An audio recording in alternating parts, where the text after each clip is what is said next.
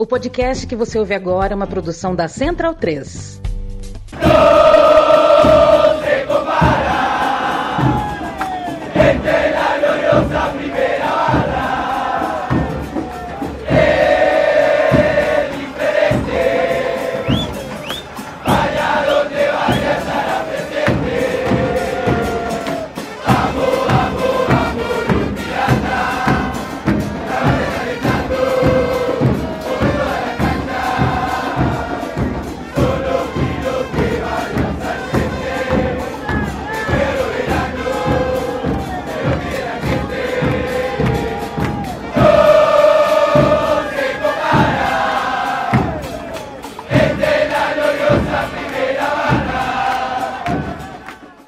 Alô, galera ligada no SDT na bancada. Estamos de volta, né? O podcast tá voltando aos poucos. Meu nome é Matias Pinto, como sempre, estou ao lado aqui do Irlan Simões, meu companheiro no nosso sofá de concreto, falar aqui direto do Cimentão, do Som das Torcidas na bancada o spin-off mais bem sucedido desde Better Call Saul. Tudo bom, Irlan?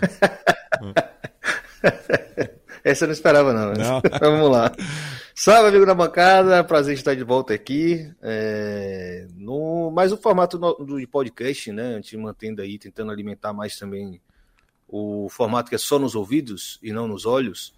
Inclusive que também sai um pouco mais agradável também do que live, porque fica cheio de comentário, vai para lá, vai para cá, uma bagunça retada. E dessa vez a gente tem uma temática que permeia o Na Bancada desde seus primeiros passos, né, com a oportunidade fantástica de conversar com um amigo nosso de longa data também aqui, sobre o lançamento do livro dele. Né. Eu não vou arriscar o meu parco espanhol, não diria nem que tem um espanhol aqui, para não fazer besteira, porque tem um, tem um trava-língua aí, para quem não manja muito espanhol. Mas vamos aqui falar. Você apresenta o homem aí, fala o, o, o nome do livro dele aí, mas. Isso. Isso, estou aqui com o meu exemplar em mãos, autografado, coisa linda. E o projeto do livro muito bacana também. Pegou antes de mim, né? É. Tomei uma cerveja com o cara antes de ontem. Sacanagem. Que la cuenten como quieran. Pelear, viajar e alentar em uma barra del fútbol argentino. Nosso amigo aqui de longa data, Nicolás Cabreira, lançamento da Prometeu Livros, né? Esse livro que faz parte da coleção La Cultura Popular, dirigida né, por nosso padrinho intelectual aqui, Pablo Alabarces, que teve em São Paulo, mas eu acabei não conseguindo ver né, a, fala dele. Mas fica aqui também o meu agradecimento por diversas leituras, um dos pioneiros aí é, na América Latina sobre o estudo né, de arquibancada e de tudo que permeia a vida dos torcedores, mas um prazer receber o Nico aqui no estúdio Mané Garrincha, ele que esteve também comigo ontem, né? Estamos gravando aqui segunda-feira, dia 12 de setembro. É, o Nico foi ao majestoso ontem no estádio Cícero Pompeu de Toledo, no Morumbi, é, ver os reservas do São Paulo empatarem com os titulares do Corinthians. Tudo bom, Nico? Fala, Mati. Fala, galera. Salve, Irlan. Aí, meu amigo.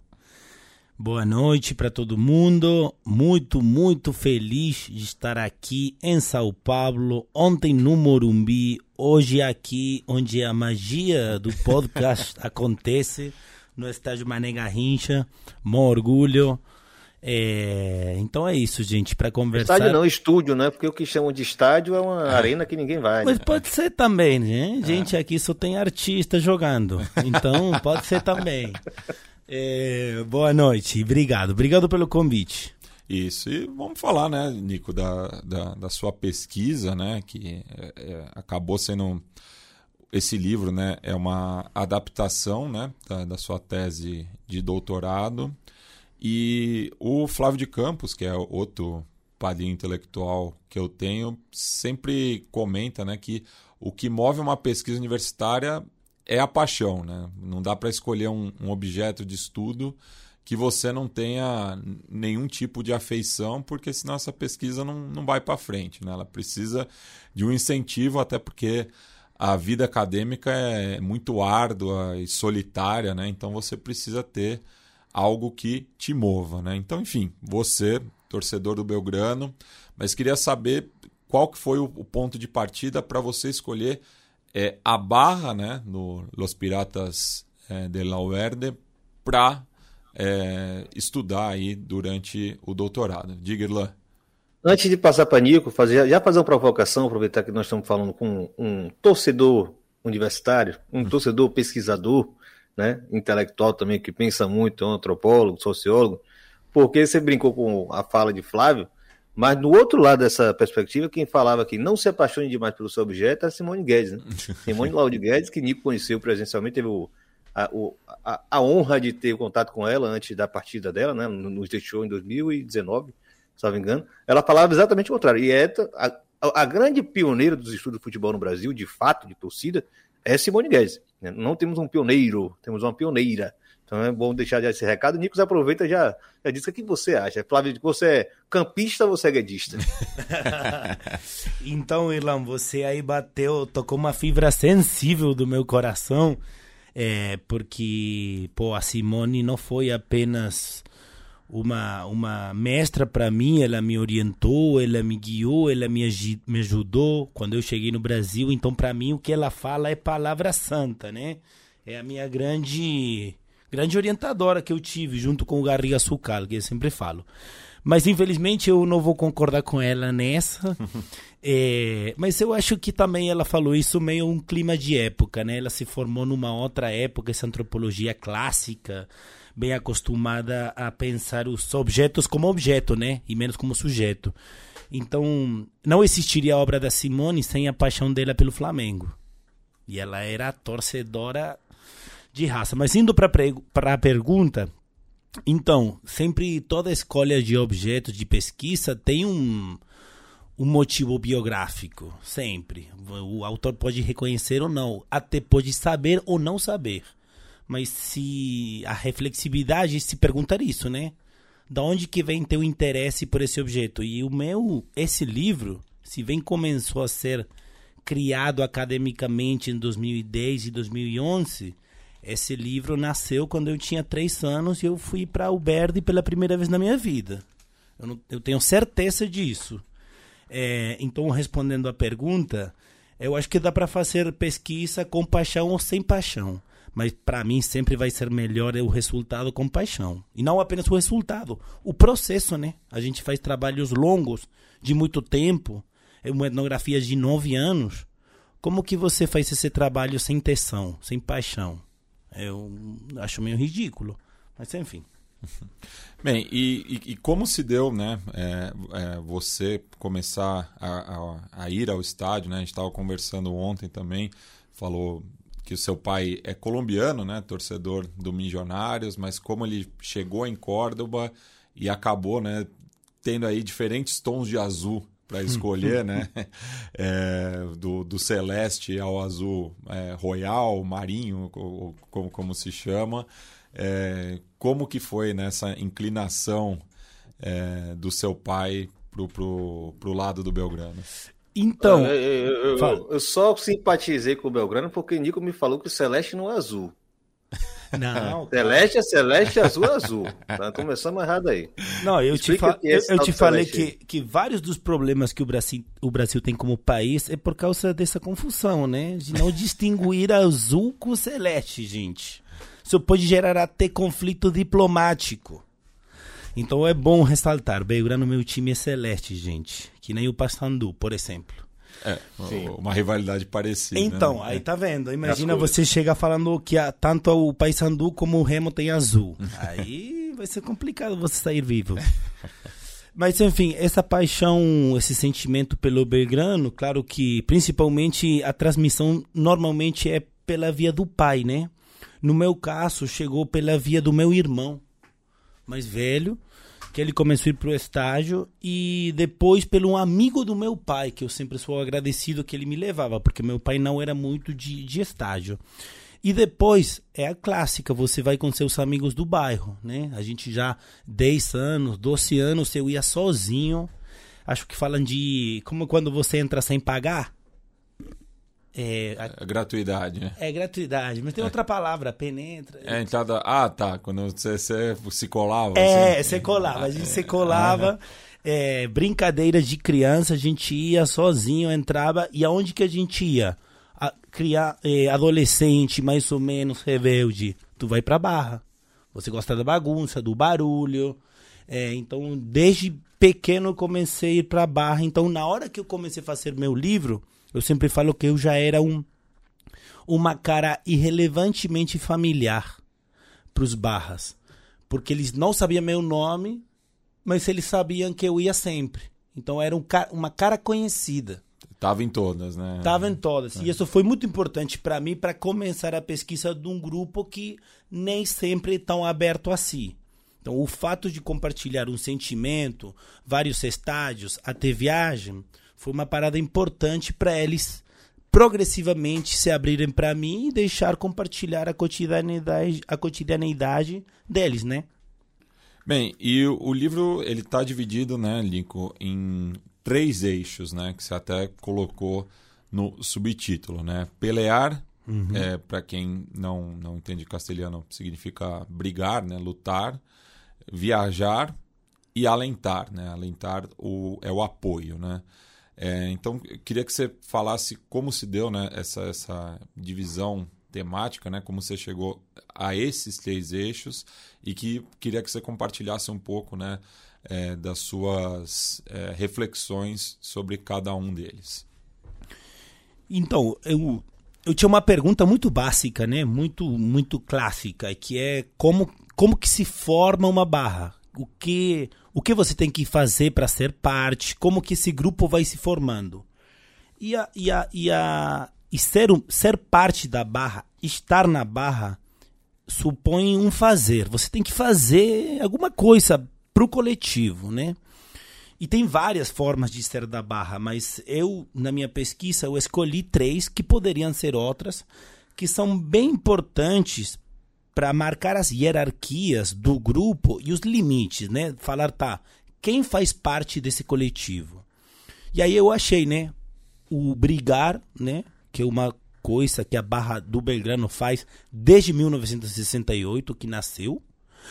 O viajar é simplesmente acompanhar o, o, o, time onde joga, que eles fazem também desde 1968 até hoje. É, é, lembrando né, que é, o, o Belgrano está localizado na província de Córdoba, né, que fica mais ou menos a 8, 10 horas de Buenos Aires, dependendo do, do, do meio de transporte, e que foi integrado tardiamente ao, ao futebol argentino, assim é. como as demais províncias que não Santa Fé, né, que é onde está localizada a cidade homônima e Rosário. Né? Então, é, os times de, de Córdoba viajam muito é, quando, claro, eram permitidos né, os torcedores visitantes. É, vou, vou te dar dois, duas histórias soldados sobre isso que você perguntou. Primeiro, quando o Belgrano começa a jogar o campeonato nacional é justamente 1968.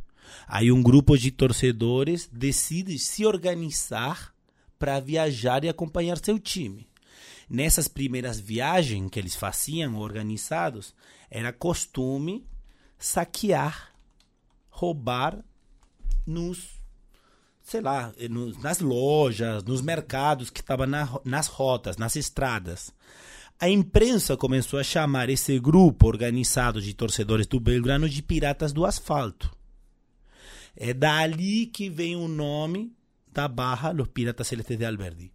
E hoje, a gente viaja para responder desde 1900. E, e, e, e, só um parênteses também, que tem também nessa mitologia um jogo contra o Racing de Córdoba, que daí a torcida adversária também é, gritou né, esse, esse apelido que acabou sendo incorporado. Né? E acabou ficando. É.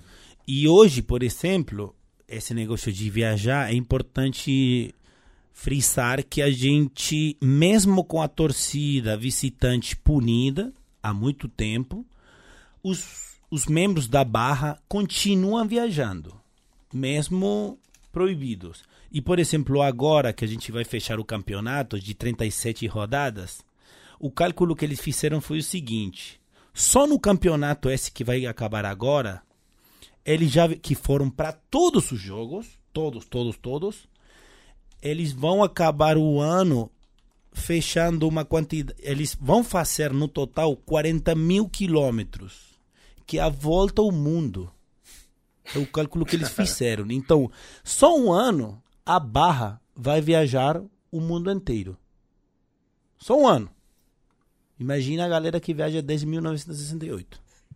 É, só para falar, porque antes da gente começar aqui, estava, estava dando uma passada na tabela do, da segunda divisão argentina, exatamente porque o Belgrano está tá na liderança, está um passo já de subir como campeão, né? Porque o campeão sobe direto e tem o playoff. E, e, e para ver o, clube o, clube. O, profissionalismo do Nico, né? Porque a gente está gravando enquanto que o Belgrano visita o San Martín de Tucumã, que é o quarto colocado no momento, e uma vitória pode deixar o acesso muito próximo, né?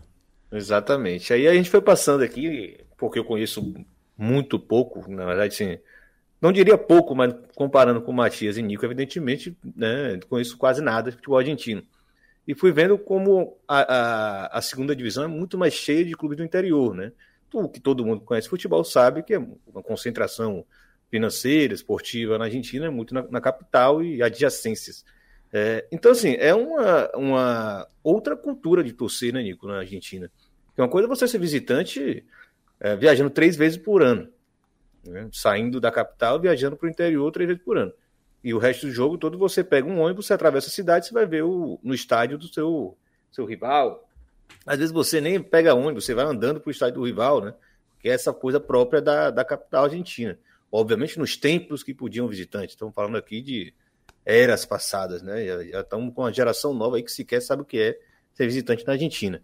Então, assim, um clube que é, vem do interior e tem que frequentar né, várias outras cidades, né? a gente não está falando mais de um, de um, tipo de barra comparável, né? é uma outra lógica, e aí você destaca muito. O viajar para você é um, um braço indispensável dessa discussão de barra, no caso do Belgrano, e obviamente vai se estender também por algumas outras do interior. Né? Totalmente, totalmente. Isso é muito importante marcar. O fato de ser uma, uma torcida de um time do interior faz que essa experiência, essa prática, esse ritual de viajar seja muito, muito importante. Porque a gente viaja muito mais do que qualquer time da capital. E isso são é mais organização, é mais logística e são mais horas compartilhadas entre os caras. Então também faz isso gera amizade, gera histórias. Então para mim, tipo antropologicamente, as viagens eram momentos muito importantes do meu registro. Porque, por exemplo, você. É, eu estava contando aqui fora do, do ar. Eu viajei, antes de vir para aqui, no mês, eu viajei 7, quilô, é, 7 mil quilômetros. Só no mês. Aí eu fui para Jujuy, o extremo norte da Argentina. Eu fui para Buenos Aires, eu fui para La Rioja e eu fui para Puerto Madryn os quatro pontos cardinais do país. Os quatro, norte, sureste. E, e Be Belgrano, Be Belgrano é uma província bem central, né? Para quem central. não conhece o, o, mapa da Argentina, central do ponto de vista físico, né? Geográfico. N né? Não político. É. Então é- Cartográfico. É, é, assim. é isso, é, é, viajar muito. É, é viajar muito mesmo. É, comparativamente, eu acho que dá para falar alguém que está em, em São Paulo e não sei, sobe para Bahia e depois ah, sim, pensando, pensando na questão geográfica, Goiás, né? Tipo, uma torcida de Goiás. Não, eu digo em termos de distância, distância. Ah, não, mas mesmo pensando na distância, vai para São Paulo, para Bahia, para Ceará, mais ou menos isso. É, mas porque assim, o Brasil também é esculhamba, né? Quando é. tá falando de dimensões territoriais, é, é outro bagulho, né? O Nico foi lá para o extremo sul, né? Da, que é na Patagônia. Né? São quase 1.400, né? 1.300, 1.400 quilômetros. É, é um, Eu não é sairia um São Paulo o quê? São Paulo, Porto, é, São Paulo, Uruguai, praticamente. É, é, um, é bom chão. Com, é um na fronteira com o Uruguai. É. Não é, é, qualquer coisa mesmo, não. Enfim. Pau. Mas aí é, é, eu, eu, gostei que você usa o, o, algumas coisas bem poéticas, né, para dar os subtítulos aqui do. É. Essa parte aqui é fantástica. No, no, capítulo Viajar está lá metáfora lá categoria, depois vem o capítulo 5. O capítulo não, parte 2, né, que é Viajar, está o capítulo 5, 6 e 7. O capítulo 5 está Certos reis não viajam de camelos. que, que, que você puxou disso aí? Tentando entender essa metáfora. Então, é, um, é uma música de uma banda que se chama Los Redonditos de Ricota, que é uma que é uma banda. Que, é, porque... é, que é mais que uma banda, é um fenômeno é. social, né? É o rock popular é. com letras eh, psicodélicas e existencialistas, uma parada louca. E, e, é isso, nas viagens, muitas das músicas que eu pego, das frases, são das bandas que a galera escuta, que vai ouvindo. E certos reis não viajam em camejo, tipo, a gente poderia traduzir como? É, é literal, entender, né? né? Certos reis não viajam de camelo, né? É, porque quando a barra chega num estágio, parece um desfile real. Eu sempre falo, né? A liderança vai na frente, que nem rei, todo mundo se quer mostrar, quer ostentar, mas você tá chegando no ônibus tudo fodido. Entendeu? Então é, é uma ostentação de um poder de uma galera que tá viajando meio na mão, assim. Ônibus que não tem janela, é, você chegou com um pneu furado, mas mesmo assim tem que andar como rei. Tem que mostrar orgulho, é. tem que mostrar a sua presença, né? Vale, é sempre muito importante mostrar que, as, que a barra é sempre uma performance, né? É sempre um um ritual que a galera quer ostentar, quer mostrar, mesmo com frio não vai não vai botar casaco, mesmo com raiva ou, ou triste não vai chorar. É uma parada de homem também, né? Homens machos que tem que é isso, ostentar. Então um pouquinho esse título faz referência a isso. É, e a gente estava conversando também antes da gravação, Nico, é, em relação a justamente essas rivalidades no interior, né? É, porque é, agora, né, como, conforme dito, o Belgrano está jogando contra o São Martin de Tucumã, clube que tem uma relação de proximidade e, por conseguinte, tem uma rivalidade forte com o Atlético de Tucumã, né, que é o, o arquirrival da província que fica ao noroeste de Córdoba. Tem Santa Fé, que é sempre um terreno muito hostil, né, e até numa das partes que eu li do livro fala dessa coisa. É, o cara que para subir na barra tem que ter é, passado por uma provação no cemitério de elefantes, que é o estádio do Colón, é, e tem que ter feito uma para o grupo, né? Tem que ter aguentado, né? Então queria que você comentasse um pouco também é, dessas, é, dessa diplomacia é, e dessas redes de contato pelo interior da Argentina e que muitas delas acabam atravessando por Córdoba, justamente por estar no meio do caminho, né? É. Então, esse negócio de amizades e inimizades, é, para o ouvinte ou, ou a ouvinte entender, é, rola a mesma coisa que aqui, né? Quando dois times é, têm rivalidade, é, vamos supor, você, é o que chama né, o síndrome de beduíno. O amigo do meu amigo é meu amigo, o amigo do meu inimigo é o meu inimigo. O Vasco tem amizade com o Palmeiras, né?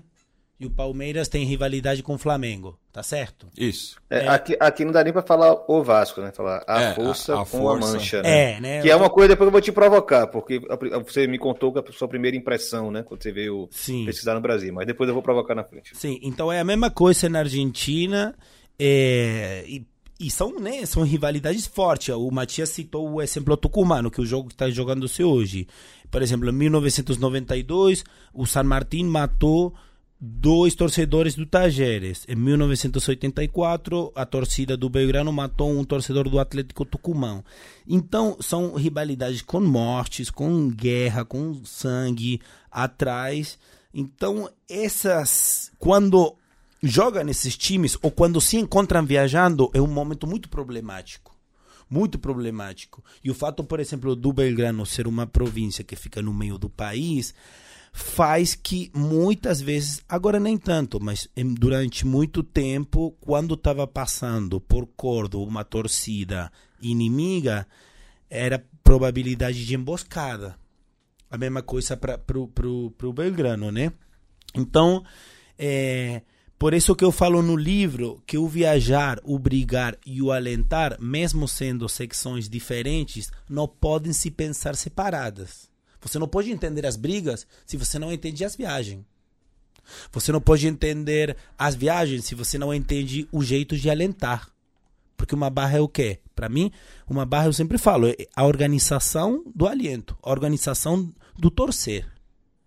Então, se você vai viajar num determinado time que é rival, você vai levar o teu melhor performance.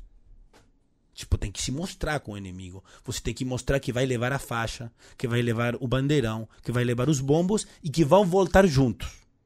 O problema que teve em Colón, que eu conto no livro, foi porque justamente um membro da Barra do Belgrano atravessou a grade que falam e tentou roubar uma bandeira de Colón que era um troféu de guerra. Aí a Barra do Colón reagiu e o bicho pegou, né? Bom, vou aproveitar logo então, já está falando isso aí, e provocar a questão do, da sua experiência no Brasil, né? Hum. É, conheço o Nico exatamente porque ele veio morar no Rio de Janeiro, já estava no Rio de Janeiro, e na verdade se conheceu em, Buenos Aires, em, em Belo Horizonte, né? Mas é. ele já estava aqui no Rio de Janeiro, pesquisando Vasco.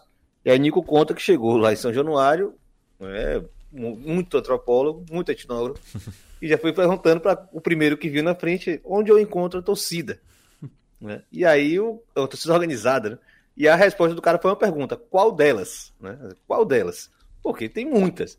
E aí Nico teve o primeiro choque, né, Nico? Acho que foi o seu primeiro impacto cultural, né? O mundo começa já a iniciar, os dois mundos já são muito diferentes desde o do ponto de partida.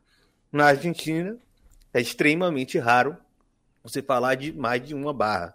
Né? Eu acho que é bom você trazer isso também para a galera, porque, é, inclusive, você teve o impacto também de estar falando de uma torcida estava procurando uma torcida organizada que estava banida e ter que dialogar com outra, né?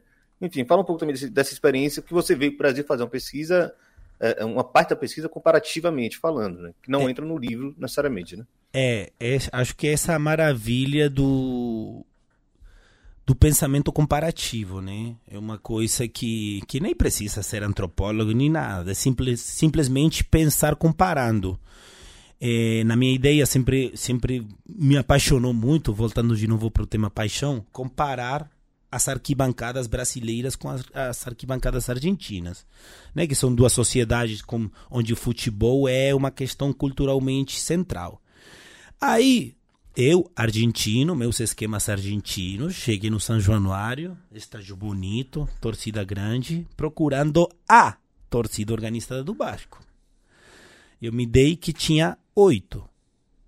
Aí eu fiquei, né, confundido, tratando, tentando entender essa, esse negócio. E é uma diferença muito importante marcar, porque, por exemplo, é, na Argentina tem uma regra não escrita, mas respeitada, um código que a gente chama, que diz um time, uma barra. Não tem possibilidade de ter duas. Se tem duas, o negócio é fácil. Elas vão brigar até alguma ganhar. De fato, a gente está falando hoje nesse programa, e, e, falando do jogo do San Martín e Belgrano de Córdoba, que teve, antes do, do jogo começar, um torcedor da uma das facções da Barra do San Martín assassinado de um tiro na cabeça pela outra facção do San Martín de Tucumã. Né? E o jogo está se jogando aí. É, é, o que, que é isso? Conflito interno. Por quê? Porque não pode ter duas facções. É só uma. E, e claro que, como toda regra, tem uma exceção, né? Que, que acho que é o, é o caso mais emblemático do Racing Clube, que você tem a principal Barra Brava, né, que é a Laguardia Imperial, que atualmente está né, em disputa, mas você sempre teve ao lado dela na, na popular local no Cilindro de Avejaneda, lá 95, que é formado por uma, torcedores que iam com, com o, o, esse número de coletivo ao estádio, e a Racing Stones, né, mas que essas não eram barras tradicionais, né, eram grupos de torcedores, mas que estavam ali presentes, né? Então acaba. Mas depois tem também o caso do Almirante Brown, que talvez seja o, o, o primeiro né, dessa ruptura e que gera uma, uma, uma, briga fratricida, né? Que aí é interessante o que fala o Mate, porque também é uma, entra uma questão temporal. Nem sempre na Argentina rolou essa, essa regra de um time uma barra. Nos estádios dos 80 e 90 era normal ter várias. Por algum motivo, a partir do século XXI, isso mudou. E, e começou a rolar essa ideia. Essa ideia. É por isso que a Argentina tem tantas lutas de, e mortos de brigas internas. Já no Brasil, isso não acontece. Eu sempre falo que dentro dos estádios, nesse sentido, o Brasil é, é mais tolerante porque deixa uma diversidade de grupos e torcedores existir com suas faixas, sua roupa, diferentes torcidas organizadas. Mas, por exemplo, como eu sempre falo, bora vincular o brigar com alentar. O fato de ter várias, e a gente falou isso no Morumbi ontem, o fato de ter várias torcidas organizadas bagunça o torcer. Aí você tem sete grupos puxando músicas diferentes. Na Argentina já é diferente. É uma barra, um som. Uma barra, uma torcida. Um, um só um grito só. Então, é o que eu tô falando, é o que eu tô tentando mostrar é como o brigar e o torcer e o viajar sempre vão juntos, sempre vão da mão. É, e é assim como eu gosto dos estádios mais tolerantes e diversos no Brasil, com várias torcidas organizadas, eu gosto mais do torcer argentino. eu sinto que é mais arrumado. O som tem que ser um. É, mas enfim, são diferenças, né? É, mas assim, é, ocorre a muitos clubes de ter uma dominante e as outras só seguem também. Aí acaba, enfim, até perguntar com essa lógica dos coletivos que têm sua identidade, mas não necessariamente tentam comandar a festa, né? como o Racing Stones, por exemplo, que tinha inclusive uma atuação política muito forte, né? É. No, no, livro Clube Empresa tem um, um, artigo de Luciana, Lucia Raveca, inclusive conhecida de Nico, né? Sim. É, e aí ela fala muito da atuação do Racing Stones, naquele caso lá do, do Racing, nos anos 2000, né? De, de chutar em fora lá o gerenciamento e tal, mas não era, não tinha uma atuação é, na coreografia, nos cânticos, né? Enfim, no caso do Brasil, tem muita torcida que não tem esse peso, né, esse tamanho, que de certa forma também não tenta se impor pelo canto, porque realmente não tem a menor capacidade disso. Né? No Vitória, por exemplo, você tem lá cinco, seis bandeiras, mas quem toca basicamente é, são os imbatíveis, que é a maior torcida e ela que leva. E a torcida sempre referenda, é, referenda como a, a torcida do canto, sabe? Tem uma outra que tem é, até e, bateria, e curioso, o, o, o Nico estava até comentando ontem da diferença que ele reparou atualmente né, entre o São Januário e o Morumbi, que é, no estádio do Vasco da Gama você não tem uma torcida hegemônica atualmente, então não tem um, um, um só grito, enquanto que no Morumbi ele reparou muito que a, a Independente acaba conduzindo a Manda, festa né? e as outras acompanham. Sim, sim. sim. E, e olha que a Dragões não é pequena. Sim, a Dragões é, é uma torcida que tem quadra própria, né? Uma torcida forte no carnaval também. Ah, tava ontem num, viaja pra cacete. É, tava né? ontem num bloco considerável, mas ela, ela, não consegue ser ouvida estando ao lado da Independente, porque mudou também a distribuição espacial no Morumbi, porque antes, é, quando eu comecei a frequentar o Morumbi, na virada do século, a Dragões ficava na, no que era arquibancada azul, né? Uhum. Depois por determinação do Ministério Público, todas as torcidas organizadas foram para a arquibancada uhum. laranja, atual, atual setor sul. E, e só para só, ponto... só, só acrescentar um, um, um, detalhe disso, que você puxou um assunto aí que eu acho legal, é, Irlan, que tá, agora está rolando muito na minha cabeça, que é o envolvimento político das torcidas. Esse fato de ter muitas torcidas ou uma barra também muda muito a dinâmica política tanto em relação com o clube quanto em relação com a política eleitoral. Vamos supor, não é o mesmo poder que tem é, uma das torcidas organizadas do Vasco, politicamente, que o poder que pode ter a barra do Independente, a barra do Boca, a barra do Belgrano. Porque uma barra supõe ou significa monopolizar recursos. Você monopoliza os ingressos, você monopoliza. Tipo, se um político quer o apoio da arquibancada, só tem que falar com uma liderança, não com sete, oito. Se o chefe do operativo de segurança quer arrumar aí uma confusão, a ordem no estádio, não, não, pode, não tem que falar com sete lideranças, tem que falar só com uma.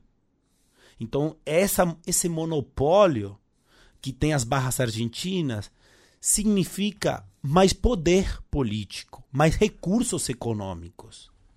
E, e, e, quando o Nico fala poder político também, ele não está se referindo à, política é, somente é, do eleitoral ou do eleitoral está falando muito também da, da questão do, do, do, do clube né? Porque ah, o, são sócios né? Claro. os, os, barras têm carnê eles contribuem é, enfim é, e, e, eles têm uma, uma uma influência muito grande sobre é, aqueles torcedores que frequentam a popular, não tanto a plateia, porque daí tem o, o recorte de classe. Né? E só, só um é. detalhe né, que o, o Irlan tinha fez, fez meio uma, é, uma recapitulação de como ele conheceu o Nico, mas os nossos ouvintes conhecem o Nico desde abril de 2018, no primeiro episódio do SDT na bancada, quando a gente estava falando da ameaça né, das sociedades anônimas no futebol argentino. Programa esse lançado em 25 de abril de 2018, né, data aí da Revolução dos Cravos.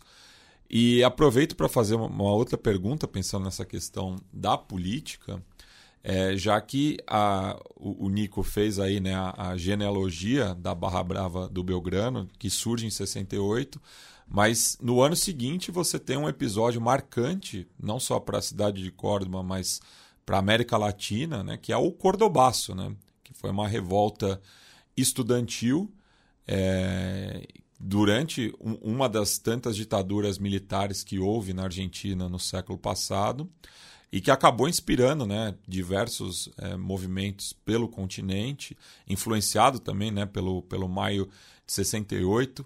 E eu queria que o, o Nico comentasse né, sobre é, se houve né, uma, uma relação da, da recém-surgida Barra Brava com os estudantes e como que se dá também é, é, essa convivência né, da, da, da, torcida numa cidade universitária e que vem gente de todas as províncias da Argentina para estudar em Córdoba, que a própria Barra né, do, do Belgrano se orgulha de ser de La Docta, né, fazendo referência justamente à universidade da cidade. Então, é, bem, a palavra está contigo. Tá, isso é uma, uma boa pergunta. Eu vou tentar não, não me alongar muito, mas porque a gente tem que contextualizar um pouquinho. Aí, primeiro ponto, o, temos que pensar que desde 1955 até começo dos 70, na Argentina existiu a proscripção do peronismo, que era a principal força popular política é, do, do, da classe trabalhadora, do povo, né? E em Córdoba, esse povo trabalhador estava muito ligado à indústria automotriz, né? A, a, aquele, sabe, aquela fábrica onde fazem carro que São Paulo conhece melhor. A, a metalurgia. A né? metalurgia, é. isso. Então, a gente estava num década dos 60, final de 60, a gente estava numa ditadura com a proscrição, a, a, a, punição, a proibição da principal força popular trabalhadora, que você não podia falar nem o nome, e com o povo trabalhador muito organizado. É, só, só um parênteses, é nesse, é, é nesse momento histórico que cria-se o símbolo do, do V, é. É, é aí. A é. V e a P. Que a significa P, né? Viva Peron, volta Peron. Não, sim, mas digo, só com as mãos o pessoal faz o, é. o, o símbolo do V, né? É, é isso. E Belgrano no bairro de Alberdi, que é um bairro que tem uma história muito particular, vou, vou falar bem rápido, era originalmente uma terra indígena, que se chamava La, eh, el pueblo de la Toma. Isso é importante marcar porque muita gente aqui no Brasil sempre me pergunta do racismo, que a Argentina é só branca. A Argentina também é indígena e eh, o nosso bairro é, é terra indígena, como Chingona. Depois do, de terra indígena, ela vira um bairro muito receptor da migração, que chega principalmente primeiro europeia pobre e depois dos dos, dos países limítrofes, então já é um bairro com uma composição social particular. E nesse contexto de proibição de ditadura, a juventude se expressava em outros lugares populares, os bailes de quarteto, que é a, a música característica nossa, e os estágios. Por exemplo, é famoso nessa época que você não podia cantar na rua a marcha peronista, que dentro dos estádios as torcidas cantavam as marchas peronistas. O principal instrumento da ideologia do simbolismo popular é o peronista é o bombo. Quando você não podia tocar o bombo na rua, você tocava o bombo dentro do estádio. Então, o que eu estou tentando desenhar? Um contexto de muita repressão os estádios apareciam como uma possibilidade de expressar isso que você na rua não conseguia. Então é nesse clima que setores populares se organizam para lutar pelos seus direitos políticos, pela abertura da democracia, contra a, contra a ditadura, contra os policiais, ao mesmo tempo que viajavam organizados para seguir seu time. Está demonstrado no livro como Los Piratas originalmente tinham uma ideologia peronista. O fato de tocar o bombo é um símbolo dessa resistência. Então, você não pode desligar o nascimento dessa barra que eu trabalho aí com esse contexto mais amplo do Cordobaço, que foi a revolta popular que tirou uma ditadura argentina. É essa juventude na rua que depois, no final de semana, estava no estádio. E só é, essa questão do, do, do bumbo, né, ligado ao peronismo, tem, tem também no interior da Argentina tem uma figura, com perdão do trocadilho, central, que é o Tula, né, que era o, o primeiro capo é, da barra do Rosário Central, né. É, que ele tem a consagração total quando ele leva seu bumbo até a casa do Perón lá na Espanha. Ele recebe. Então, esse simbolismo barra, bumbo e peronismo tá até hoje. A, a, barra do Belgrano é conhecida porque eu não sei se o dado está atualizado, mas agora ninguém me trouxe alguma alguma desmentida do dado que eu vou falar agora. A barra nossa tem até agora os bombos, os maiores bombos do mundo, que tem 2 metros 15 cada um, 6 o 6 tem um, o 8 tem outro, formam juntos o 68, que é o ano da nossa barra. E qual é o símbolo? O bombo. Aí isso é um, um objeto que representa uma história política. Perfeito. É, vou provocar duas coisas, Nico. Primeiro, é, um pouco da, da, da, lógica dos estádios, que era ia ser lá atrás, né? Acabou pulando por esse, por esse tema. Queria voltar um pouquinho.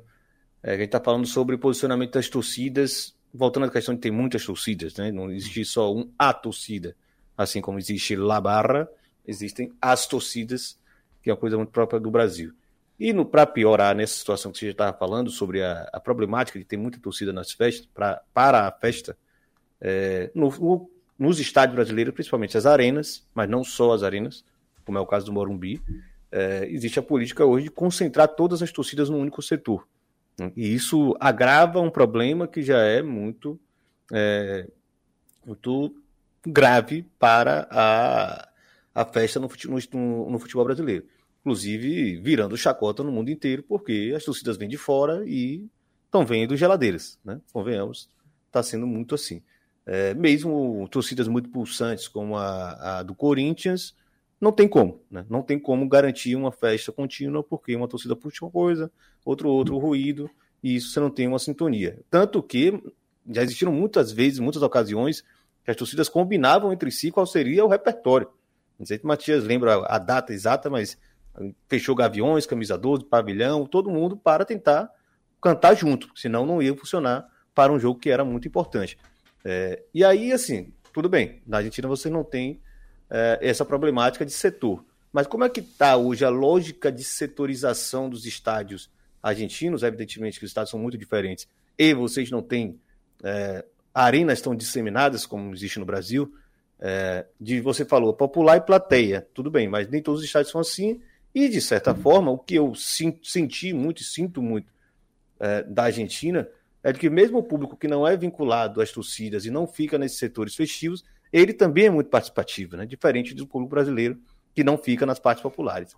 E só fazer um complemento Depois também outra complementação. de que quando o Belgrano é, rebaixa o River em 2011, às vésperas da, da Copa América que foi disputada na Argentina, É, você tem né, a reforma do, do Camps, que, que é o, o estádio da província, e nesses primeiros anos, é, voltando a disputar a primeira divisão, o, o, clube acaba jogando mais no Camps do que no Alberdi e depois tem essa retomada né, para o seu próprio estádio. Sim, essa é outra diferença né, eh, que é importante entre a Argentina e o Brasil. Eu vou depois para o negócio do setorização, mas é importante remarcar que na Argentina, talvez estou falando uma obviedade para os ouvintes, mas na Argentina é muito, muito importante a, a, a, o triângulo de identificação entre clube, bairro e estádio. É, é uma coisa só. E isso é importante porque quase ninguém quer sair do seu estádio do seu bairro, mesmo ele sendo é, velho, menor do que poderia ser o estádio estadual ou público. Esse, essa ligação com a casa, com o estádio, tem muita influência no, no, nas setorizações dos estádios, porque normalmente é, primeiro, quando você joga no seu estádio, você tem, como torcida, tem mais controle do que você pode fazer ou não pode fazer. Eu não vou aqui fazer de, de como falam, dedo duro, mas tem muitos clubes que nos seus próprios estádios entram mais fácil fogos, é, bandeiras, é, bandeirão. Então, você jogar no seu próprio estádio, você pode estar jogando num estádio menor, menos confortável, mas você vai ter mais festa. Porque você é o dono da casa. Faz o que quiser. E esse é um primeiro ponto importante. Depois, a setorização é, na Argentina, falando do match que, que, que, trouxe a experiência da Copa América, em alguns estádios tentaram colocar é, cadeiras, mas normalmente não rolou. Então, na maioria dos estádios, você tem atrás do gol a popular, onde, onde normalmente se ubica a barra, e nos costados, nos laterais, as plateias, onde tem cadeira. Mas dependendo do jogo, do momento, a galera fica em pé. Essa disposição corporal faz a festa também. Só que quem é controle da, da a barra tem controle 100% da popular, nem tanto da plateia, né? E isso, isso é importante porque, por exemplo, a gente estava falando das brigas. Quando uma facção perde a, a popular, perde o poder. Ele até pode viajar para a plateia, pode ficar escondido na plateia, mas a barra oficial sempre está na popular. Tem que mostrar esse controle territorial, senão você não é a barra oficial. Não é a barra. É, então, esse, esse, negócio da, da setorização é importante para entender a dinâmica também do torcer, né, da festa. É, na verdade, até tem um, um ponto de, de, provocação também, porque uma vez ele estava junto num seminário, Nico, ou foi algum daqueles, daqueles encontros lá da, do Leme, hum. E aí você provocou alguma coisa sobre essa geografia do futebol brasileiro, né? Da, onde estão os clubes, né? E é uma configuração muito diferente, né? É, é muito diferente. Não? Primeiro porque é um país muito maior, né? Tem muitas metrópoles, né? Sei lá, na Argentina, imagina que vocês falam de cinco grandes centros urbanos, né? A própria Buenos Aires e a adjacência, La Plata, Avejaneira, Córdoba, Santa Fé, né? enfim, você me, me corrija aí, pelo amor de Deus, que eu não conheço tudo bem. É, Mas, você poderia falar Buenos Aires, Córdoba, Rosário... Mendoza. Mendoza e é. Tucumã, talvez. Tucumã. Salta. É, é mas é. por população seriam é, esses é. quatro, cinco. É, no Brasil eu, eu geralmente considero uns 15. É. Uns 15 centros urbanos que você tem é, população grande, suficiente, e rivalidades locais. Né? Você não tem um clube que vive só. Né? E em muitos deles você tem três clubes, né? com certa presença de torcida. É... Entretanto, e aí que eu acho que é o. Como você falou, né? olhar as coisas comparativamente né? faz uma. nos leva a, a outros lugares de percepção da realidade também, né? É, essas rivalidades elas são muito locais. Você não tem um, um cruzamento tão simples, até primeiro porque a, a, a, distância geográfica não permite esse contato tão frequente, né? Mas você não tem é, é, é esses encontros com tanta frequência, porque esses clubes estão em divisões diferentes, etc. Você tem as rivalidades, as amizades de torcidas organizadas, mas não necessariamente isso resvala na percepção do torcedor comum. Né? Hum. Então, eu acho também que existe um. Não sei se com as barras isso é tão diferente, ou isso é uma impressão só minha vendo de longe. Mas essa lógica das escolhas e das, das preferências do torcedor comum e da torcida organizada são muito distintas. Muito distintas. Inclusive porque muitas vezes você tem duas torcidas organizadas com alianças totalmente distintas. Né? Com alianças totalmente enviesadas. Né? Vamos pegar o caso do Flamengo, raça e jovem, dialogam com torcidas completamente diferentes, inclusive de outros clubes. Né? E não à toa quebram pau entre si. É, enfim, não sei como é que fica também com essa coisa. Como as amizades da Barra também moldam um pouco as preferências do torcedor comum que não é vinculado à Barra e passa a gostar mais do clube que tem amizade, etc. Isso é interessante, porque eu até eu nunca tinha pensado nisso. Mas é verdade que eu acho que na Argentina esse, esse mapa de amizades e inimizades entre barras influi muito no torcedor comum. Tipo, vou dar um exemplo aqui com meu amigo que está na minha frente. A Barra do Belgrano tem uma mensagem muito longa com a Barra do Chacarita. E isso, eu não sei como será do lado do Chacarita, mas do lado do Belgrano é todo torcedor do Belgrano, seja da Barra ou não seja da Barra, tem simpatia pelo Chacarita. Ou a mesma coisa o San Martín de Tucumã, tipo, é uma parada louca, porque isso vai direto pro esporte. Tipo, quando tá jogando, sei lá, por exemplo, o Atlético Tucumã, que tem inimizade dura com o Belgrano, ele tá lutando para virar campeão na, na, primeira, eu não quero que ele, que ele, que ele ganhe, sacou? Simplesmente pela briga das, da barra. Então é uma parada, eu acho que tá bem mais compartilhado esse sistema de amizades e inimizades na Argentina entre barras e torcedor comum do que aqui no Brasil, eu acho. É que, é, aqui... que, que, justamente pela própria dinâmica dos clubes, é, isso acaba virando uma coisa mais orgânica, né? Porque é, eu sinto, né, justamente colocando em perspectiva, fazendo esse, esse comparativo, de que as barras elas participam mais da vida social do clube enquanto que aqui as torcidas organizadas elas são organismos muitas vezes alheias dentro do, do próprio clube. Elas funcionam uma, como organismos próprios, né? Porque tem muito uhum. isso também, e, mas que eu vejo que está começando a acontecer na Argentina, da própria questão do, da uniformização. Porque as torcidas organizadas uhum. no Brasil utilizam a sua própria vestimenta. Enquanto que na Argentina no máximo era a camisa do clube, mas muitas vezes o pessoal anda descaracterizado. Mas agora começa a ter a própria, vamos dizer, grife das barras. Da né? barra. Né? É, é, é uma, uma coisa muito recente. Tem no máximo 10 anos desde que eu acompanho hum. esse universo. Já é um e, indício. e foi bom. puxado um pouco por La Doce, né? Que acabou criando essa marca muito forte. Até a própria Nike, uma vez, fez uma ação nesse sentido e que acabou é, tendo um alcance maior. Né?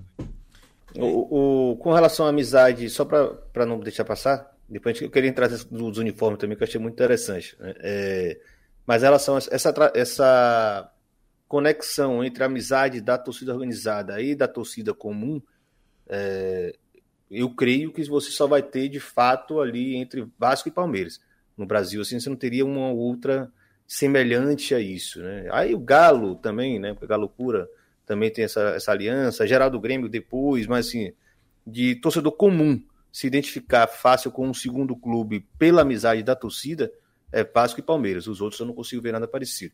Com relação ao uniforme, aí você está falando assim, uma camisa com é, e. E só, e só você, você citou o caso da Geraldo Grêmio, né? Que é, das torcidas de massa foi a, a primeira né, que adotou é, o modo de torcer argentino, isso é muito nítido, né?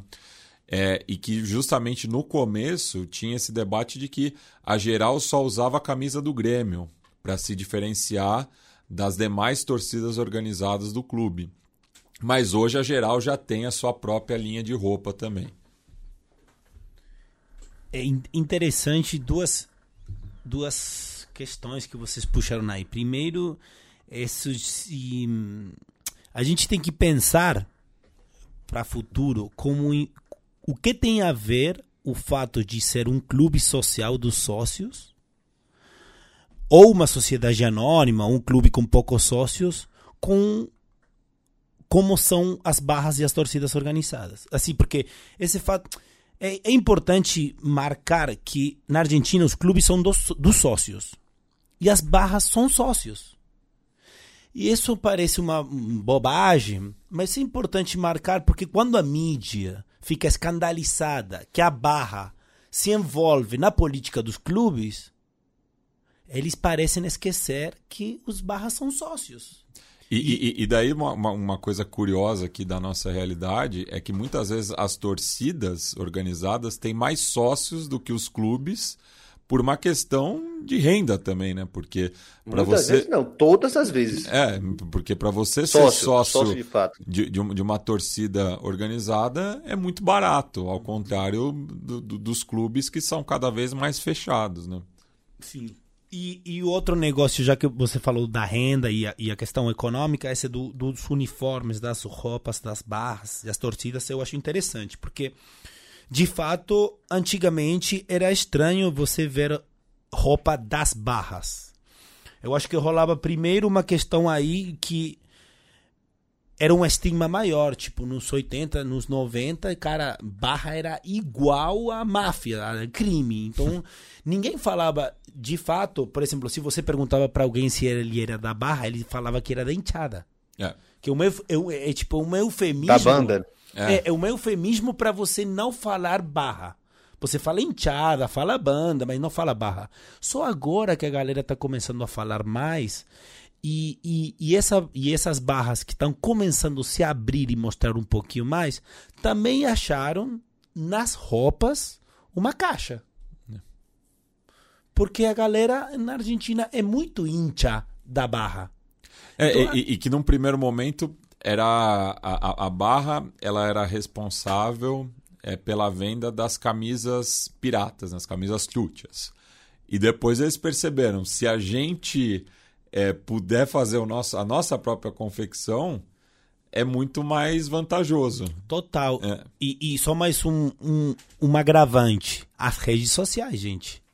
Esse que é um fenômeno recente na Argentina, é muito recente e a maioria das barras não tem redes sociais, mas as que têm acharam um meio para comercializar seus produtos. Algo que as torcidas organizadas aqui no Brasil foram muito pioneiras. Né? Muito, né? muito mais é, do que na Argentina. É, já, tipo, no começo do século, você já conseguia comprar é, pano de torcida pela internet. É. Antigamente, você queria uma camisa da Doce ou dos Piratas, você tinha que conhecer alguém que estava dentro. Hoje é só mandar uma mensagem no Instagram. É, eu tava, tava procurando aqui o, o do São Lourenço, a, a, o YouTube, mas eu não sei se é ligado a, a Butelê, né? Não tenho certeza. Mas é muito grande. Assim, tem muito. O Musicuervo? Musicuervo. É. É, pô, material muito bem feito, muito. Eu tenho a impressão que deve ser ligado a barra. Aí fala aqui. Tem o aval. Não tem. Eles não têm é. uniforme. É o que, Nico? Não, eu digo que, que é, se não é ligado, tem o aval da, da é. barra, né? Para poder circular, a, filmar. A, a Buteler, que eu acho que é a barra com melhor marketing da Argentina. Pois é. uhum. é. é. Aí eu tô olhando aqui, eu não vejo a Buteler usando uh, uniforme. Roupa né? Vou falar uniforme porque a é. ideia da é. uniformizada, né? Dei algum exemplo para ter uma ideia, mas enfim. É um novo momento, né? Isso aí os orientando de Nico que vão, vão ter que é, o, saber. Mas é uma, é uma. Eu acho que é um assunto interessante, né? Quebrou bastante a, a lógica anterior, né? Não, e, e a, a, gente falou uma vez, Mate, né? Barras, torcidas organizadas e redes sociais. É todo mundo. Porque muitas das brigas se deslocaram para o mundo virtual. E não apenas. Muitas brigas começam no mundo virtual. Então aí eu acho que é uma parada que tá mudando muita coisa, sabe? É, e a, a própria dinâmica das, das brigas, a repercussão, né? Porque é, antigamente, claro, era tudo no boca a boca, né? É, mas agora dá qualquer caô, né? Mesmo aqui antes da gravação já estava sabendo que em Tucumã a bala comeu antes do jogo entre as duas facções dissidentes do, do San Martín. É, e essa notícia já correu a Argentina toda e outras partes da, da América Latina. Com imagem, né? Com imagem, tudo. É, é tudo muito. É, é, é, uma, é uma documentação quase instantânea, né? É.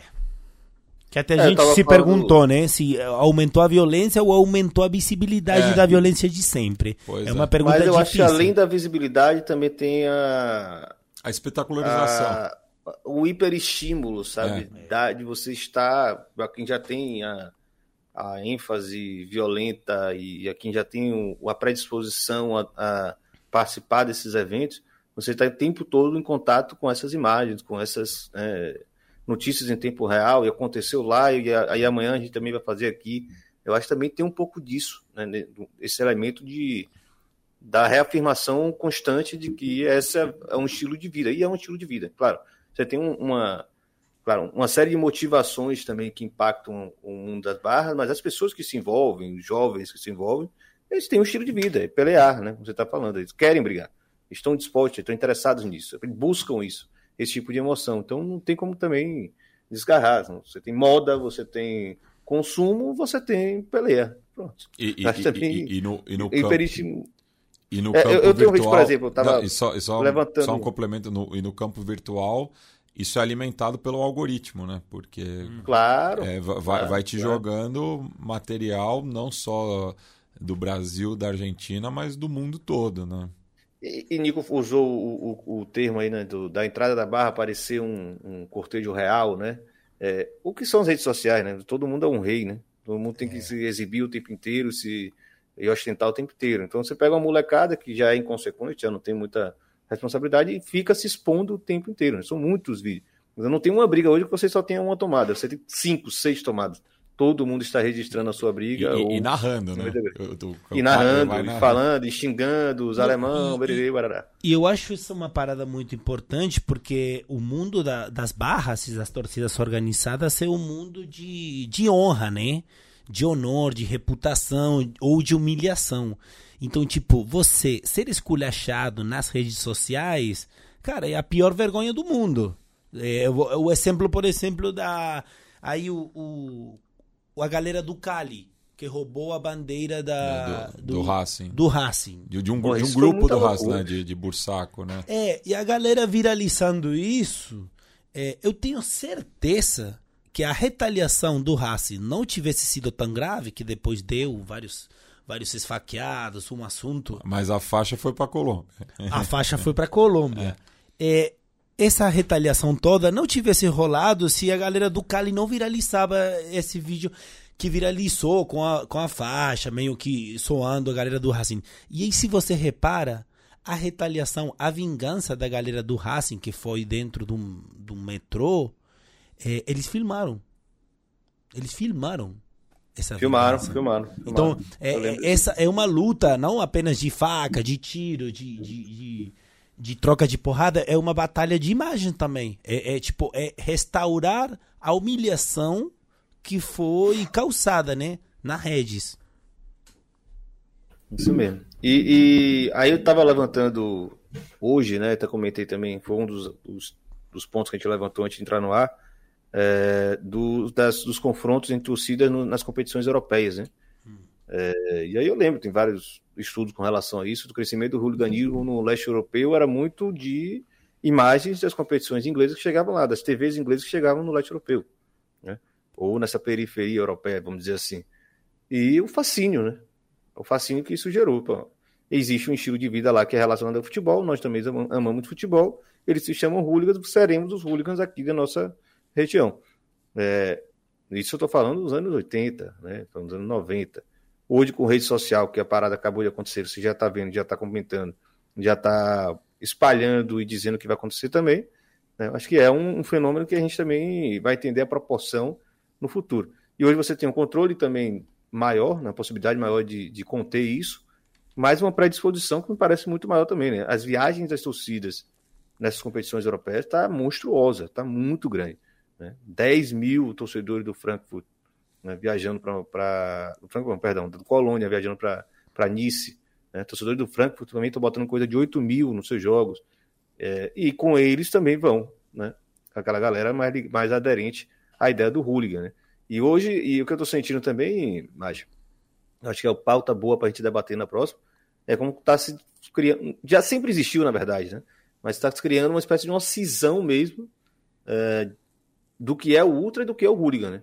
As pessoas que são ultras e não têm tanta essa disposição de botar a balaclava né, e ir para o confronto e acender é, é, sinalizador, jogar na torcida adversária, é, estão tentando fazer a, a, a, divergência, a, a, divisão do que é ser ultra do que é ser do que é ser hooligan. Sendo que ultras, desde os primórdios, também são torcedores violentos. Né?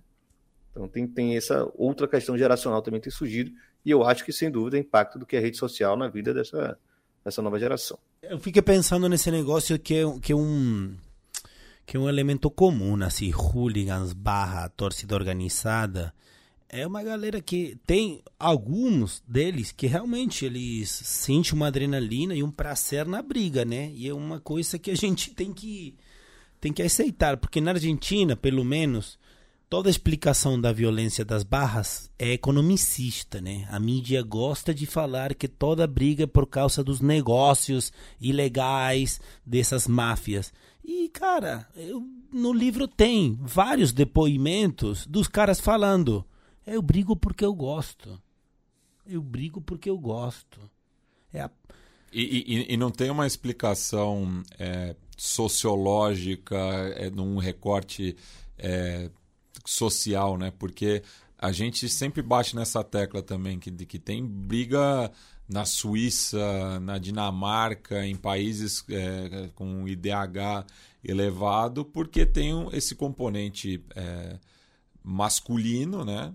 É, e que clânico também, né? Porque são, são, isso vem da própria origem do jogo, né? O, o futebol nada mais é do que é, lá na, na, Idade Média, né? Enfim, ou, ou em outras é, culturas, né? Porque cada região tem a, a sua própria é, o, origem do jogo, né? Enfim, você vai no Museu da Comembol, eu sempre dou esse exemplo. Lá eles falavam que os índios guaranis já jogavam um, um esporte parecido com futebol, mas que era justamente é, uma aldeia contra a outra, a rua de cima contra a rua de baixo, própria questão do rival, né? Aquele que está do outro lado do rio, porque é isso, é uma questão de território, é uma questão é, de espaço, né? E, é, de alteridade. Identidade. É, Você alteridade, é, é, ele porque não é o outro, é. né? E, e assim, acontece no futebol, porque o futebol é esse fenômeno global, né? Que mobiliza massas em todo o canto que ele conseguiu se desenvolver. Né? Você está em Aracaju, existe futebol. Você está em São Bernardo, existe futebol. Você está no interior da Argentina, existe futebol. Você está na Bolívia, existe futebol. Isso, isso vai. Esse tipo de, de prática e de, de né, forma de viver vai encontrar no futebol um, um ambiente perfeito. Porque você tem dois clubes, duas camisas, duas cores, e ele vai se reproduzir. Né? Então, você, é, às vezes a gente tenta convencer a, rapaziada a enxergar um pouco mais né, para além da lógica da, da, da, criminalidade e começar a pensar com um pouco como cultura mesmo. Existe uma cultura de violência e de prazer pela violência e do confronto físico. Né? E é. você não vai mudar ninguém tentando catequizar essa pessoa. Né? Isso existe.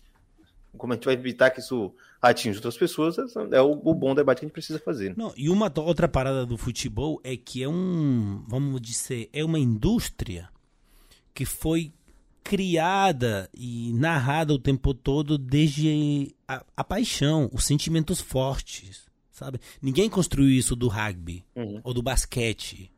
Ninguém vende o beisebol como um esporte da paixão e do torcedor.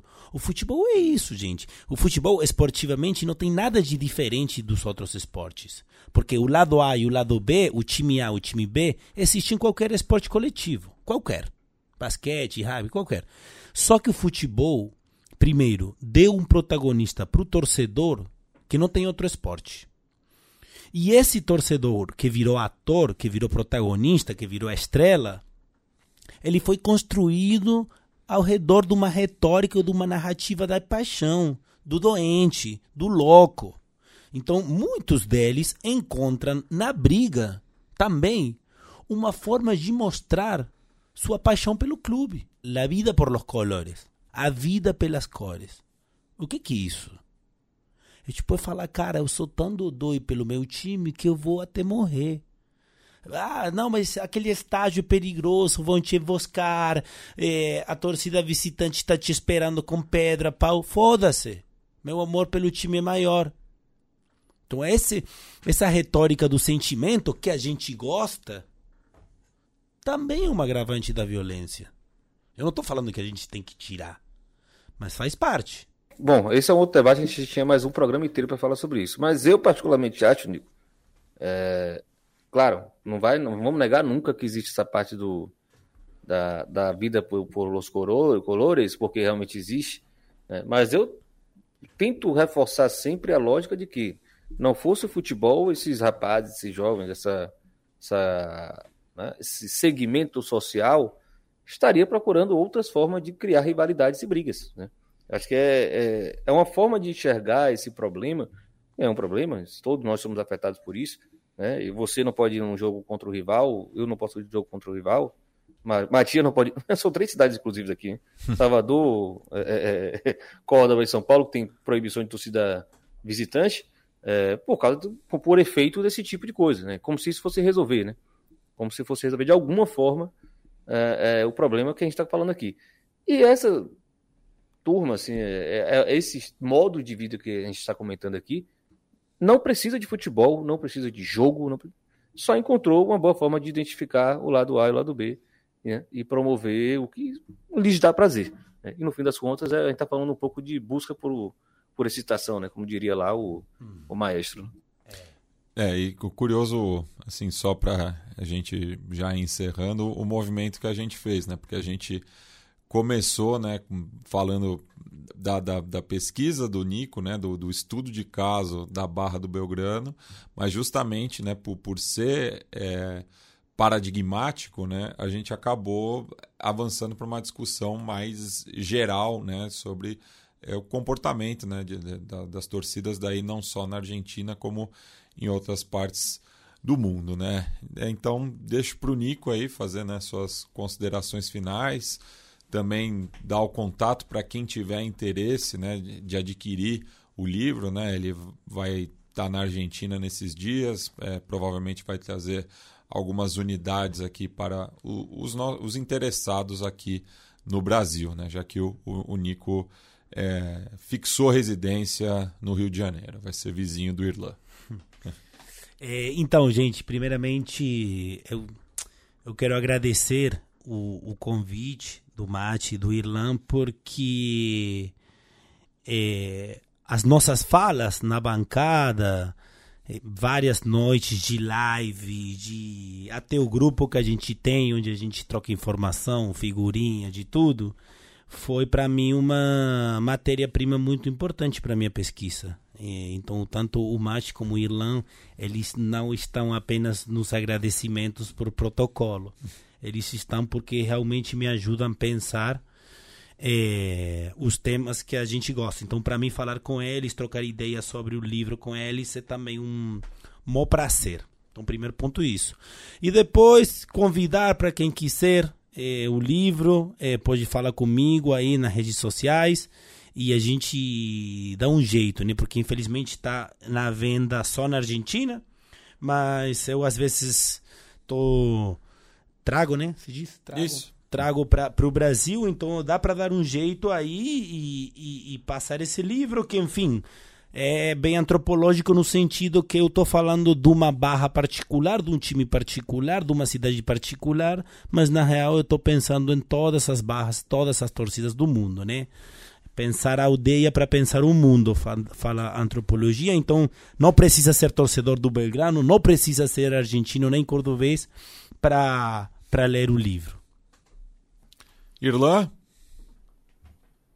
Bom, primeiro agradecer meu camarada Nico Cabreira por ter aparecido no estúdios da Central 3.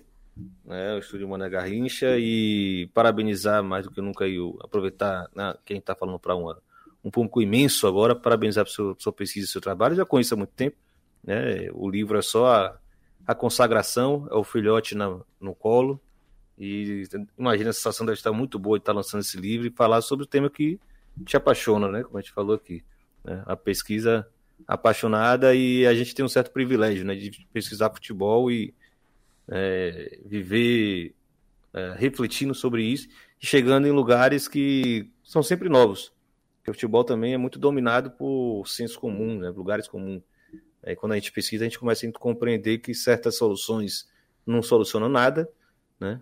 E, enfim, tentar dar um novo rumo da forma que a gente pode influenciar nisso aí, no mínimo convencendo outros torcedores a pensarem de forma um pouco mais madura e, e, e elaborada do que né, só reproduzir os sensos comuns, que muitas vezes são só forma diferente de ser racista, elitista, né, muitas vezes xenófobo também, é, de reforçar nosso lugar no, no terceiro mundo, enfim. Né, a galera começar a botar a cabeça para pensar que muitas vezes esses lugares comuns são contra a gente mesmo, né, não é contra os outros, não é contra a gente mesmo. Certo? E aí aproveita aqui também, né, é, falar que na bancada está definitivamente de volta, pode ficar tranquilo quem acompanha a gente aqui. Arroba na bancada underline no Twitter. É, vou me comprometer a sempre avisar por lá também dos lançamentos do livro de Nico. Eu espero que ele faça lançamento no Brasil inteiro, e na Argentina inteira, e na América do Sul inteira, porque é necessário esse tipo de debate. Espalhar a palavra. Né? É, espalhar a palavra uhum. e, e, ao vivo, né? Ao vivo é muito mais gostoso. Claro, a gente vai abrir na bancada outras vezes para tratar desses assuntos, mas trocar ideia com o Nico ao vivo e tomar uma cerveja com o Nico também é muito bom.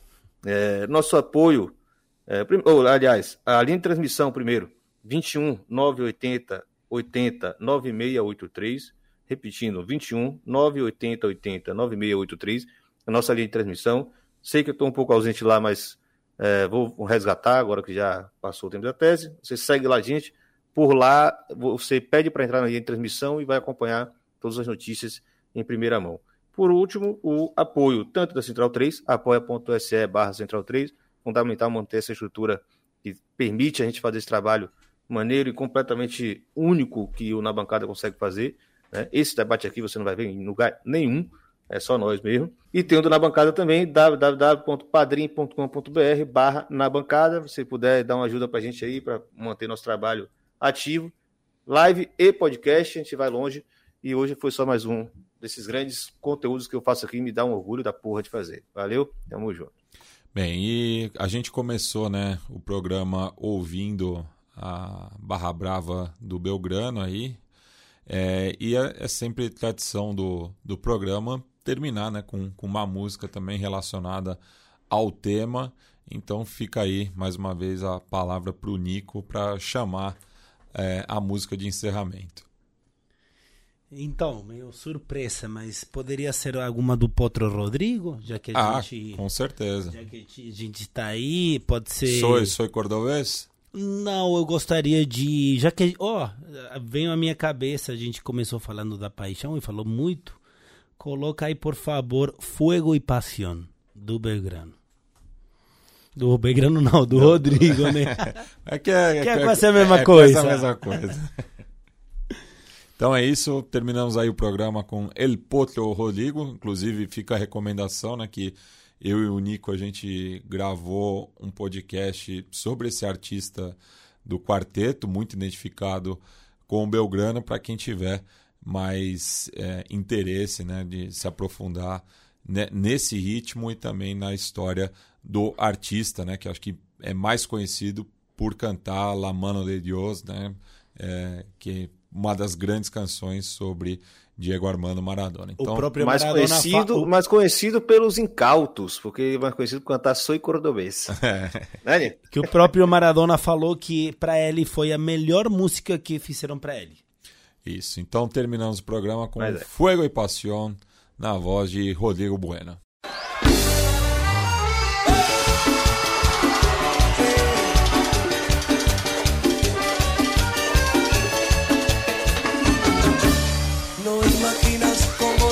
nosotros han hablado. Dicen que por ser amantes somos desesperados. descarados. Justo saber que lo nuestro es algo profundo. Si supieran que te amo como a nada en el mundo. Dicen que por ser pasados somos algo prohibido.